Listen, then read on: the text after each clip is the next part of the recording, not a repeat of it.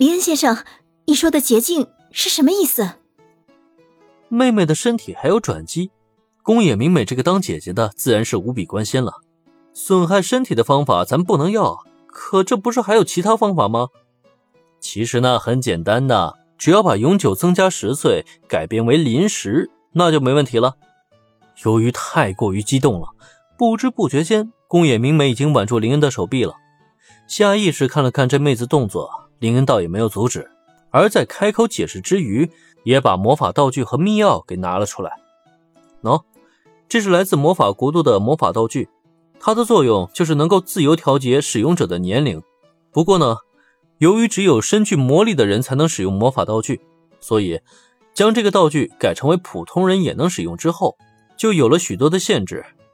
它的使用时效呢，只有二十四个小时，一旦过了时效，就必须重新补充魔力，很麻烦。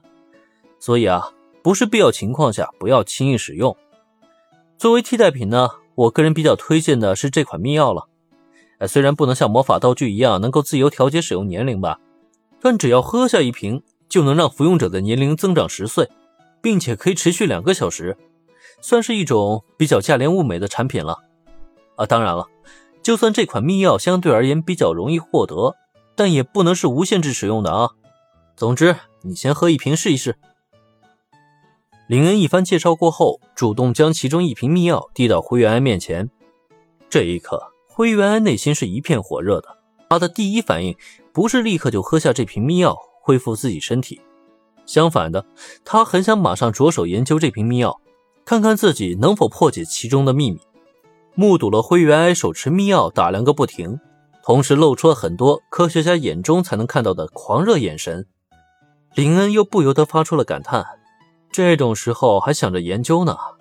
不过魔法国度的秘药。又怎么能是那么容易被复刻的呢？在自身不具备魔力的前提下，就算他能查清秘药中的材料，他也根本就无法将秘药做出来。啊，别想太多啊！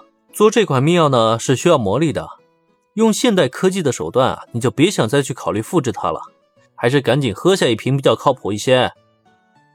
林恩这话一出，顿时还让在打量秘药的灰原哀表情一僵。研究秘药还需要魔力，这就触及到他的知识盲区了呀？难道说自己就真的没有办法复制出来吗？表情中带有一丝不甘，可这种情况下，他也没办法继续坚持去研究这瓶药了。当即，他也只能是心一横，索性打开药瓶，一口气将这秘药咕咚咕咚的给灌了下去。哎，别说呀，这味道还挺甜，也不知具体是什么材料。只是在喝下这瓶秘药之后，灰原哀感觉身体在逐渐发烫，这与之前吞下了四八六九后的反应是几乎一样的，但并没有什么痛楚的感觉，只是衣服好像变得有些紧绷了。等等，突然间，灰原哀反应了过来，现在的自己还是小孩子体型啊，身上穿的也都是小孩子的衣服，如果增加了十岁，恢复到自己十八岁的年纪。那体型自然不是这一身小孩子衣服能够撑得住的呀！